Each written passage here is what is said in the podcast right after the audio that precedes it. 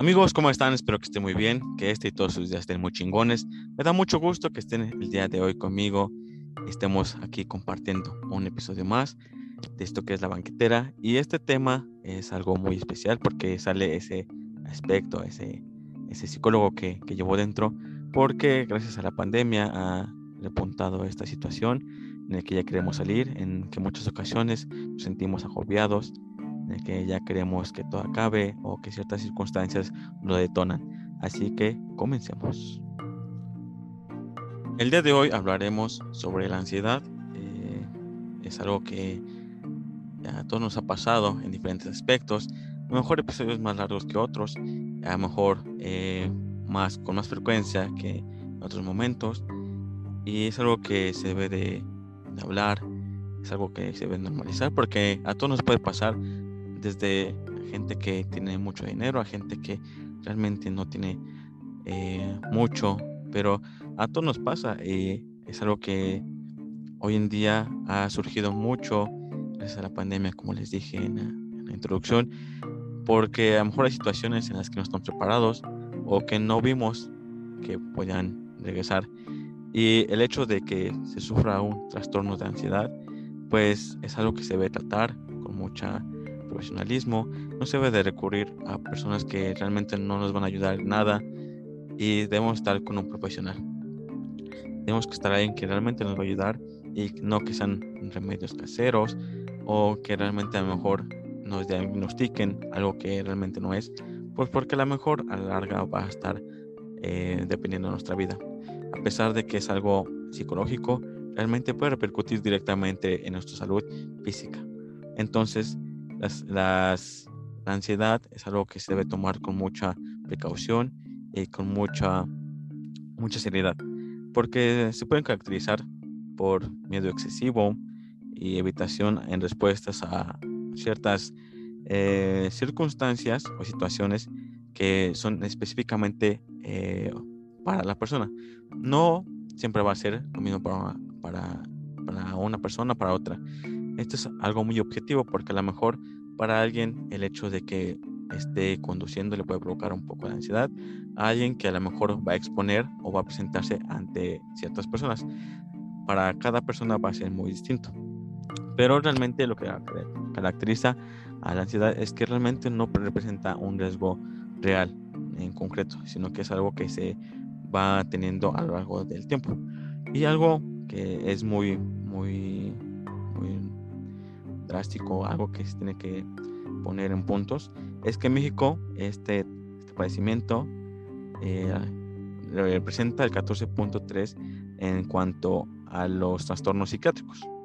Entonces es algo que se debe tratar como se debe.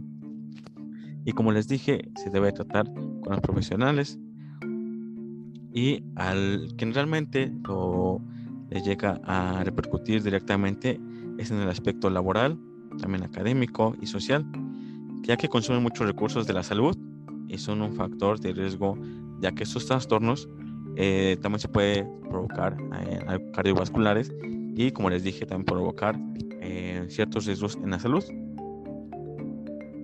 En cuanto a trastornos de ansiedad, no vas a tener no se va a presentar uno solamente porque vamos a tener diferentes tipos de trastorno y puede que a lo mejor nosotros tengamos alguno y no lo hemos notado o simplemente lo hemos normalizado a tal grado de que eh, al momento que se presenta o se, llega a suceder, pues decimos que va a pasar o ya sabemos cómo controlarlo con ciertas técnicas que hemos encontrado nosotros para que no se pueda agraviar y vamos a empezar con mencionar algunos de los tipos de trastorno que se pueden presentar en cuanto a la ansiedad. El primero es la ansiedad generalizada y este se caracteriza por presencia de ansiedad y preocupaciones de carácter excesivo y persistente durante al menos seis meses.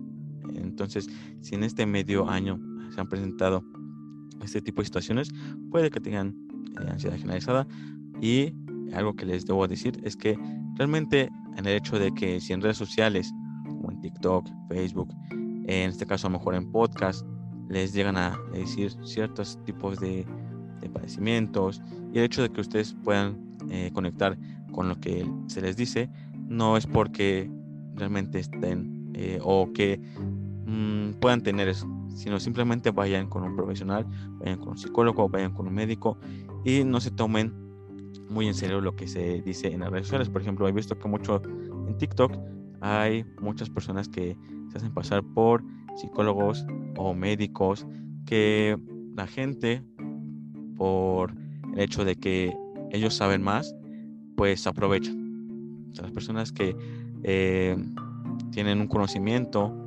en cierta área, pues aprovechan para informar a las personas y es el hecho de que el, que yo le esté dando este tipo de información no significa que pues lo estoy diagnosticando, simplemente es algo que se ocurre, que se va a presentar en diferentes momentos de nuestra vida, en diferentes aspectos.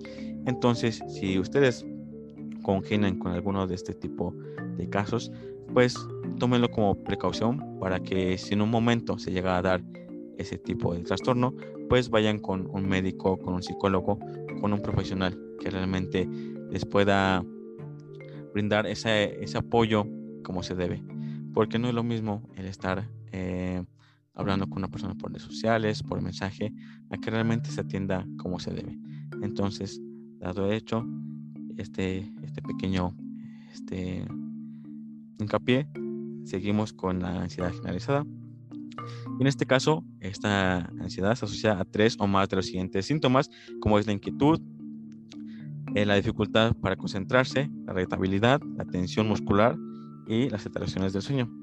Muchas veces a lo mejor cuando no podemos dormir y que estamos de un lado a otro, sentimos que a lo mejor pues no dormimos lo suficiente y no descansamos como se debe, pues a lo mejor sentimos que es porque hemos pesado o porque el vecino ya puso su música a todo volumen, pero si es prolongado el hecho de que no podamos descansar como se debe, pues eso es algo que se debe tomar en cuenta, es como ese foco rojo que nos dice pues está pasando, pasando algo en el organismo, ya que es no es normal el hecho de que no podamos dormir, el que sintamos fatiga, el que estemos distraídos, pueden ser diferentes eh, cosas, pero también eh, debemos tener en cuenta todo esto, lo que nuestro, nuestro cuerpo nos dice que está mal.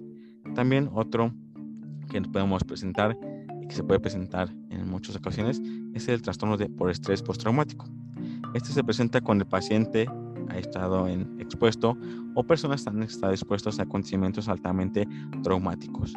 Así que esto se va a dar em, cuando estamos en un, en un, evento que realmente nos va a dejar mucha marca. Por ejemplo, eh, cuando vemos a alguien que se muere, en, en robos, cuando chocamos, eh, personas que fueron abusadas sexualmente. Son pequeñas marcas que se quedan para toda la vida y que de alguna manera u otra se van a manifestar y nosotros no nos damos cuenta, pero eh, teniendo pequeños estímulos o pequeñas cantidades de esa escena, pues van a salir. Y también van a descubrir muchos recuerdos ocurrentes y que van a provocar malestar en, estos, en este tipo de, trastorno. Sus síntomas son debido a que el aumento de la activación, en este caso de la irritabilidad, y sus respuestas son exageradas ante el estímulo, son de sobresalto, eh, también habrá dificultades para conciliar el sueño o mantener el sueño, así como evitación persistente de un estímulo relacionados con, el, con el trauma. En este caso, supongamos que a lo mejor hubo un robo y a lo mejor el ratero, el ladrón, utilizó alguna palabra o nos recuerda ciertas características. Esa persona, supongamos que a lo mejor un tatuaje, un olor, eh, una ropa, en el momento que nosotros lo escuchamos, lo vemos, eh, automáticamente el cerebro lo va a detectar y habrá este sobresalto, esa irritación, porque pues nos va a desencadenar muchos recuerdos. Acuérdense que también el olfato ayuda mucho a, a evocar ciertos recuerdos y a veces son muy desagradables y hoy en día creo que se ha dado mucho eh, con estos movimientos del en las violaciones. Y es algo que, otro hincapié, el hecho de que si alguien les dice que ha sido víctima de un abuso, pues hay que creerles. Así fuera o no cierto, en este caso hay que apoyar a, la persona, pues porque es algo que va a quedar marcada para toda la vida para la persona y es algo que va a tener que luchar eh, toda su vida igual, con sobresaltos, con escenas que le van a traumar, eh, como este caso, como dije, el postraumático, y aunque sean muy pequeñas esas, esas eh, heridas, pues con algo muy, muy diminuto, pues va a desencadenar algo muy, muy grande. También tenemos el trastorno obsesivo compulsivo. Este caso, como lo conocemos como el TOC. Este se va a caracterizar por la presencia de obsesiones, pues sean pensamientos, impulsos o imágenes recurrentes que van a causar molestia o ansiedad, en este caso van a ser significativos. Y también compulsiones que son comportamientos, en este caso también pueden ser mentales, de, que se tiene que repetir algo eh, para disminuir la ansiedad. En este caso, para que esté todo, para que esté todo como nosotros queremos. En este caso, a lo mejor puede ser perfecto. Y también, en este caso, con las obsesiones hay que prevenir eh, el acontecimiento negativo, porque muchas veces se puede provocar o lo vemos como algo, algo bueno. El hecho de que a lo mejor alguien sea muy obsesivo para, para vestir, para hacer, hacer ciertas cosas, pues lo vemos como que ah, es muy perfeccionista, pero el hecho es de que pues hay situaciones en las que pues provocó esa obsesión. Muchas veces el hecho de que eh, a lo mejor de, niños eh, no se controla los esfínteres, en este caso no pudiéramos eh, avisar para hacer del baño y pues hiciéramos encima de la ropa y las papás, la gente que nos rodeara, nos regañara, pues muchas veces cuando estamos grandes puede provocar este tipo de TOC porque nos podemos sentir este, muy socios y constantemente nos estamos lavando las manos. Eh, queremos que esté todo muy bien, como se debe. No solamente es algo que se va a tener, sino que se va a desencadenar por ciertas circunstancias, como ya le mencioné, el hecho de que a lo mejor no controlamos los esfínteres o a lo mejor puede ser también puede estar ligado al postraumático, no sabemos. Entonces, siempre hay una explicación a todo lo que pasa con la gente, inclusive con nosotros. Podemos hacer una retrospectiva en cuanto a nuestras actitudes, en cuanto a ciertas mañas que tenemos, pues pueden ser provocadas por ciertas circunstancias a lo largo de nuestra vida. También tenemos la fobia social, que es el temor persistente por una o más situaciones sociales o actuaciones en público en las que la persona se ve expuesta a las personas que no pertenecen al ámbito familiar o a la posible evolución por parte de los demás, que en este caso se va a presentar por el temor de actuar en modo que nosotros sintamos que nos van a humillar, que nos sintamos ridículos o que puede ser embarazoso. Muchas veces el hecho de que a lo mejor pasemos un, un oso eh, en público va a desencadenar este tipo de fobia o tal vez no, a lo mejor se puede sobrellevar, pero muchas veces es el hecho de que pues, va a provocar ese tipo de, de, miedos a que pues pueda, que pueda pasar otra vez. Un ejemplo muy burdo es el capítulo de, de Josh, cuando Josh le da su tic a nivel nacional cuando está presentando el clima y podemos ver claramente que eh, ella no quiere salir, le da miedo estar con la gente porque siente que se van a, reír y inclusive se, se, tapa para que no lo vean. Ese tipo de fobia se da mucho cuando pasamos algo que a nosotros no nos gustó, que sentimos que es algo muy embarazoso y se puede controlar, se puede tratar y sigamos con la persona indicada porque son situaciones que puede estar el día a día y a lo mejor hay personas que lo pueden tomar de una manera positiva y pueden jugar con, con eso, pero hay otras personas que realmente les dejan marcado ese tipo de acciones y si las personas también se lo están recordando constantemente, pues también va a agraviar a que eso sea un poco más, más, más grave. También tenemos la fobia específica, que es el temor persistente o acusado que, eh, que es algo irracional, que puede ser desencadenado por la presencia o anticipación de un objeto o situación. En este caso tiene que ser algo muy específico para la, para la persona y esto va a desencadenar muchas, muchas actitudes. Por ejemplo, cuando eres atacado por un perro, en este caso, pues obviamente te va a dar fobia a que estés con perros. O, por ejemplo, cuando tienes miedo a las alturas, a las arañas, este tipo de, bueno, aquí se puede dar ese tipo de, de fobias porque es una situación que te va a dejar igual un, un rastro y te va a dejar ese tipo de, de, de desencadenamiento ante situaciones. Por ejemplo, si a mí me picara una abeja y pues algo que me va a dejar este marcado toda mi vida, le voy a tener miedo a las abejas. Por ejemplo, si yo un día pasé una situación donde me podía caer de mejor de un, de un puente, obviamente ese temor se va a agraviar conforme va pasando el tiempo porque vas a tener miedo a los puentes, a las alturas, entonces esa es la fobia específica. También tenemos el trastorno de ansiedad debido a enfermedad médica.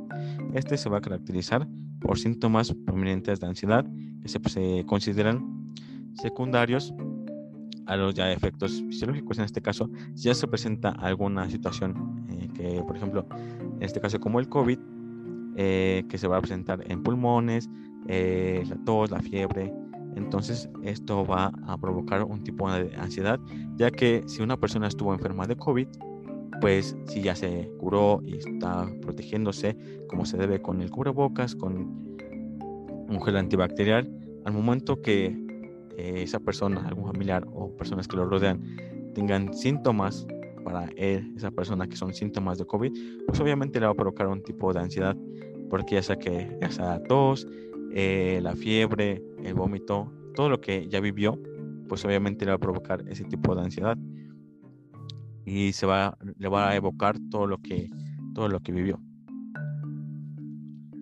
También algo que se va a presentar mucho es la agorafobia. Esta es un tipo de trastorno que va a desencadenar, bueno, que va a ser desencadenado por otro tipo. En este caso, algunos pacientes con trastornos por crisis de angustia van a desarrollar la agorafobia, que pues es el temor y o evitación de acontecimientos en lugares o situaciones donde no se puede tener una escapatoria, por así decirlo, y se puede resultar difícil de, manejar.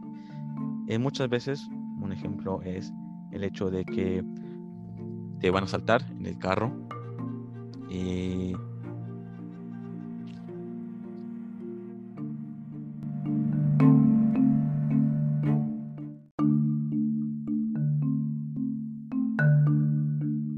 Puede, ser lugares muy concurridos donde sentimos que no puede haber alguna escapatoria. Eh, trenes, camiones, barcos. Eh, a lo mejor se puede presentar por el hecho de que a lo mejor puede algo malo pasar. En aviones durante vuelo. Eh, han visto esas películas donde muchas veces hay ciertas este, turbulencias y la gente se espanta. Pues ese tipo, es la agorafobia. Porque pues siente que no hay escapatoria o que puede recurrir a otras situaciones. También en vías rápidas, en el metro, en elevadores, eh, túneles, puentes, quedarse atrapados en el tráfico, inclusive quedarse atrapados en, en ascensores, también puede provocar el agorafobia. También nos podemos poner incómodos o sea algo que sea embarazoso. En este caso puede ser en restaurantes, trato en cines, por ejemplo, muchas veces en los memes que hoy en día se van haciendo cuando le dicen que, pueden pedir pizza y realmente te trabas al pedir una pizza, pues eso también puede provocar agorafobia porque es algo embarazoso, algo que te da miedo hacer. También estar sentado en el salón eh, eh, esperando a que lleguen tus profesores o que te digan algo. Por ejemplo, cuando tú vas a participar en clase y que digan que estás mal o que la gente se empiece a reír, pues también puede provocar eh, agorafobia. También en centros comerciales o tiendas departamentales, en mercados, supermercados, fiestas y reuniones. También se puede presentar el trastorno de crisis y la agorafobia, eh, ya que tenemos todos los factores mencionados. Eh, se, puede, se pueden juntar estas dos y puede provocarse eh, principalmente más en mujeres que en hombres. Y también puede afectar el factores cognitivos, en este caso pensamientos, todo lo que tiene que ver con el cerebro. Lo que puede provocar este tipo de, de complejidad, tanto de angustia con agorafobia, puede ser la expectativa que las crisis de angustia pueden presentarse en ciertas situaciones. También se tiene una expectativa general, exagerada de consecuencias negativas sociales, en este caso, a lo mejor puede provocar el hecho de que a lo mejor sintamos el rechazo de algunas personas y pues eso nos puede provocar un poco de angustia. También temor prominente de morir o volverse loco cuando sentimos que esta presentándose durante una crisis de angustia. También tenemos de tomar en cuenta todo esto porque a lo mejor puede presentarse arritmias, de disfunción vesicular, en este caso de las venas, eh, prolapso a la válvula mitral. La mitral es eh, algo que va a bombear la, la, sangre, en este caso para todo, eh, todo el sistema. También puede provocar epilepsia parcial compleja. Y eh, también tenemos que estar muy al sobre todo tipo, de, tipo de trastornos, porque hoy en día tenemos mucha información en cuanto a la ansiedad, a este tipo de trastornos, a cómo se puede prevenir, qué tipo de, circunstancias les puede desencadenar, los padecimientos, si hay tratamiento, si no hay tratamiento. Entonces debemos de aprovechar todo lo que tenemos a, la mano porque pues tenemos mucha información como en comparación de otros tiempos o de otros momentos donde pues estaba el padecimiento pero no, sabía, no se sabía bien a ciencia cierta cómo se, se puede presentar o cómo es eh, ese tipo de padecimientos. Y como les mencioné al principio no es algo que con lo que se pueda jugar no es algo con lo que nos tenemos de quedar normalizado. Es algo que se tiene que tratar profesionalmente porque se puede recurrir hasta algo físico en los que puede perjudicar de alguna u otra manera como les mencioné, se puede presentar a lo mejor sudoración en las manos, eh, trabarnos al hablar, eh, una pequeña taquicardia al momento que se presenta ese tipo de situaciones, el querer vomitar, el hacer circuloquios. El circuloquio se refiere al momento de estar hablando y dar muchas vueltas al asunto simplemente para decir una palabra. En este caso, a lo mejor un ejemplo sería el, solamente decir el león, nosotros podemos decir el rey de la selva, que, que es el más feroz. Entonces, ese tipo de acciones también van a desencadenar o se pueden presentar cuando hay ansiedad. Y también, eh, gracias a la tecnología, por ejemplo, los memes, eh, nos podemos dar cuenta de que cada vez se está normalizando más en que se tenga ansiedad. Y pues no tenemos que eh, ser respectivos ante esas situaciones porque para cada uno de nosotros tiene circunstancias que nos pueden poner en ese, en ese plano de la ansiedad. Porque a lo mejor para unos es algo muy pequeño que puede desencadenar eso, para otros puede ser algo muy grande que les va a provocar. Y también el que se atienda al debido momento, ya que pues puede, puede, provocar eh, otras circunstancias que no queremos ya físicas, que pueden manifestarse ya a un nivel más, más grave. Entonces, eh, tenemos que tomar muy en cuenta sobre la ansiedad que se vive eh, hoy en día gracias a muchas circunstancias o muchos factores, por ejemplo, el encierro, el que no se tenga trabajo, el que no se tenga dinero, los niños, la escuela, eh, todo. Entonces, todo puede provocar ansiedad en su momento. Y también puede hacer que pues desencadene también estrés, eh, el hecho de que a lo mejor se suba de peso.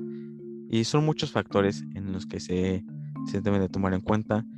Y como les dije, no por el hecho de que alguien te diga en redes sociales o encuentres TikToks o podcasts, te digan, pues tú tienes esto, realmente lo tenemos que tomar en cuenta. Simplemente se brinda información sobre los padecimientos, sobre la, la enfermedad y pues se tiene que atender eh, con, las personas correctas, con psicólogos, con médicos y no está mal el hecho de que vayamos a terapia, a que si tenemos ciertos padecimientos o ciertas eh, situaciones donde no podemos controlar, sentimos que ya no podemos, es el hecho de ir con un psicólogo, pero tenemos que también tener en cuenta que sea bueno tenemos que checar la cédula, que, que es realmente ese psicólogo y también el hecho de, pues ya más a fondo, la corriente que, que tiene, si queremos algo en específico, pues también ahí va.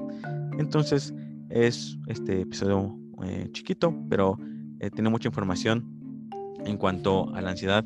Y pues yo también he tenido muchas veces episodios de ansiedad donde me he puesto muy nervioso, donde me falta muchas veces la respiración, pero son por situaciones en las que después de que pasa esa, ese momento, pues te das cuenta de que realmente no había mucho peligro, pero pues ya estás expuesto, ahí está ese tipo de situaciones. Hoy en día estamos mucho más eh, dentro de esta que es la ansiedad y tenemos que cuidarnos. Tenemos que tomar en cuenta todas las recomendaciones, toda la información que tenemos y estarnos cuidando en todos los aspectos, no solamente física, sino también psicológicamente, porque hoy en día la salud mental es muy importante. Entonces, muchas gracias por escucharme y por estar aquí conmigo con este tema muy importante. Ya salió el psicólogo este, con ustedes. Espero que les haya servido la información.